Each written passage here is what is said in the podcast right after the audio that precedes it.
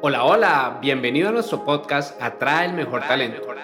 Un podcast dirigido tanto a los profesionales de atracción de talento como a las personas que se encuentran en búsqueda de su empleo soñado. Abordaremos diferentes temas que te permitirán conocer más de este mundo y estar preparado para los cambios del mismo. Acompáñanos y disfruta de un contenido diseñado de la mano de expertos. Cuando decidimos hacer esta temporada de errores, identificamos algunos varios en nuestros procesos de selección. Sin embargo, cada vez vamos identificando otros que evidentemente se pueden evitar y que te pueden estar alejando de ese empleo que quieres en este momento. En ese sentido, hoy te voy a compartir dos errores que hemos presenciado en varias ocasiones y que si los tienes en cuenta, pues es más probable que avances en el proceso de selección. Y para el primer error quiero compartirte una frase. Y esa frase es, cuando no sabemos para dónde vamos, cualquier bus nos sirve.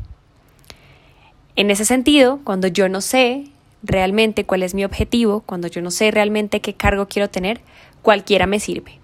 Y en ese orden de ideas, ese cualquiera me sirve, aplico a la primera vacante que veo, aplico a la vacante que me parece más chévere, aplico a la vacante, bueno, si nos escuchan de otros países, chévere en Colombia es como bueno, em, que nos parecen más significativas o frente a las cuales creemos que realmente podríamos funcionar. Sin embargo, esto no es así porque las vacantes tienen un mínimo de condiciones necesarias para aplicar. Si están pidiendo un abogado y yo soy diseñador gráfico, puede que no tenga las herramientas necesarias para aplicar a esa vacante. Sé que puede sonar un poco exagerado, pero pasa. Hemos recibido postulaciones en las que solicitamos algo muy básico del cargo y la respuesta es no sé, pero puedo aprender, lo cual es válido. Sin embargo, estamos hablando de esos requisitos esenciales que sí o sí se deben tener. Si yo voy a contratar, por ejemplo, un diseñador, una diseñadora gráfica, Evidentemente tiene que conocer acerca de herramientas de edición. Ahora, si no las conoce y yo estoy buscando un cargo más senior, pues evidentemente no va a funcionar y no voy a seleccionar a esta persona para el proceso. Diferente sería que fuera un cargo junior en donde tiene todas las posibilidades de aprender, donde se le va a enseñar, donde puede explorar, conocer. Y por eso es importante reconocer si la oferta se ajusta o no a lo que yo puedo ofrecer en este momento a la empresa. Eso también es un trabajo de autorreflexión, de realmente cuestionarnos, bueno, ¿qué tengo y qué tengo que fortalecer? Cuando ya conocemos nuestro objetivo, ya podemos tomar la ruta correcta y tendremos muchas más posibilidades de que nos llamen, de que nos inviten a participar en una entrevista, en un proceso de selección. Entonces, ese es el primer error que quiero contarte el día de hoy. El segundo es pensar que los procesos de selección duran menos de tres días. Nos hemos encontrado con personas que evidentemente quieren respuestas rápidas, quieren ingresar lo más pronto posible, seguramente hay necesidades detrás, hay procesos largos que ha tenido que pasar anteriormente y no quiere volver a vivirlo, pero esto no funciona de esta manera.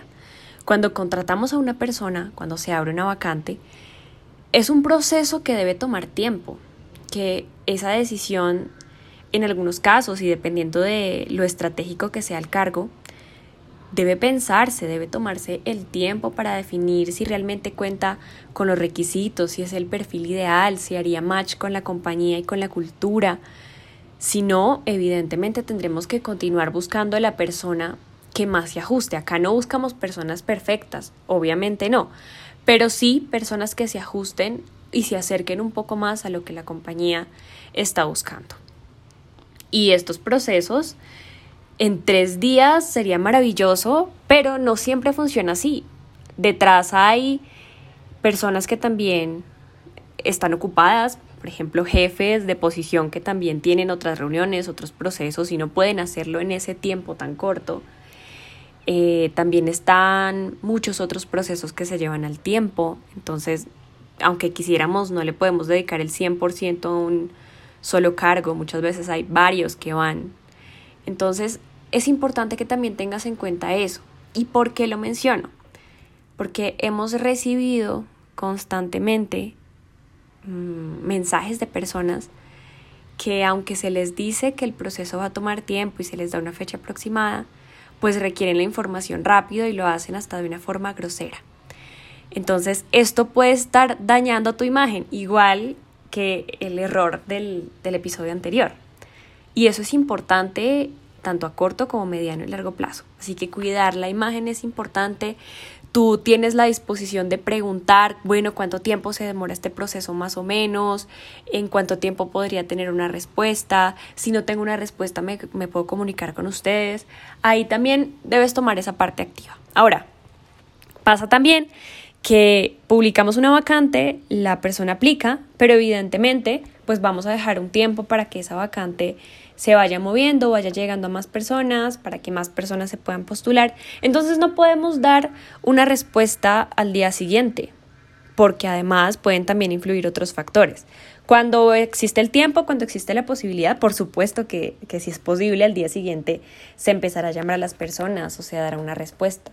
Pero cuando no, tenemos que ser conscientes que el hecho de aplicar no significa que ya me van a llamar. A veces llegan, no sé, nosotros hemos recibido 500 postulaciones en un solo cargo. Evidentemente, con el tiempo que se tiene, pues no vamos a invitar a las 500 personas, sino que vamos a ser mucho más selectivos y vamos a contactar a las personas que más se ajusten. Ahí es cuando deberíamos saber y tener claro que puede que en un proceso no nos llamen, no porque no cumplamos con el perfil, no porque no seamos las personas indicadas, no porque no tengamos la actitud, las habilidades o las competencias, sino porque a veces esa cantidad es bastante alta y puede que se prioricen unas cosas sobre otras.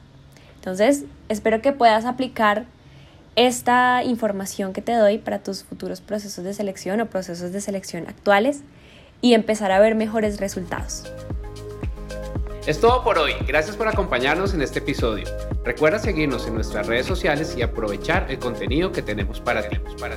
Atraer y retener el mejor talento es la mejor inversión para tu compañía. compañía.